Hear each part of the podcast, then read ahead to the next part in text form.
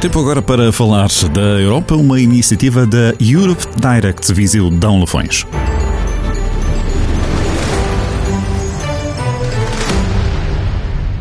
Olá a todos, somos a Cláudia, a Inês, a Mónica e a Sofia. Gravamos este podcast no âmbito da disciplina de Economia Europeia, do curso de Economia da Universidade de Aveiro.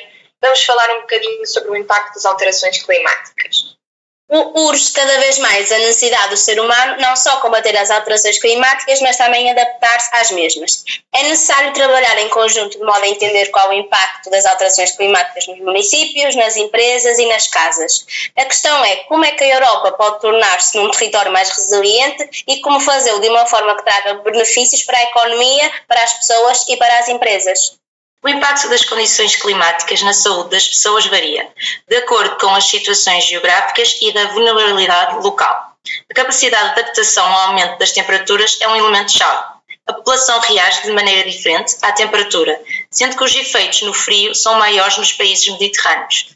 A Terra está a cerca de um grau centígrado mais quente e a probabilidade de ocorrer fenómenos climáticos extremos tem vindo a aumentar. Mesmo que consigamos manter o aumento da temperatura global abaixo dos 2 graus mencionados no Acordo de Paris, é expectável o impacto na saúde.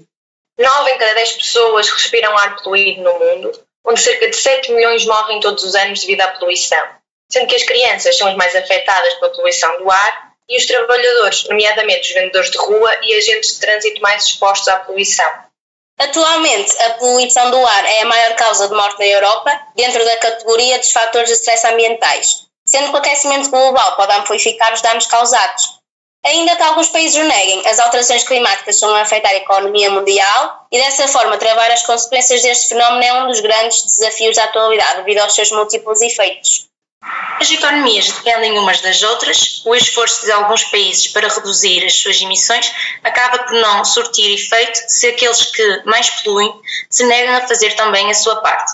O compromisso alcançado no Acordo de Paris está a tornar-se obsoleto devido à negligência de alguns países e ao abandono de outros. O tempo escasseia e o custo para não aumentar a temperatura do planeta em 2 graus é cada vez mais elevado não só por aquilo que não é ganho no imediato, mas também pelas enormes perdas no futuro.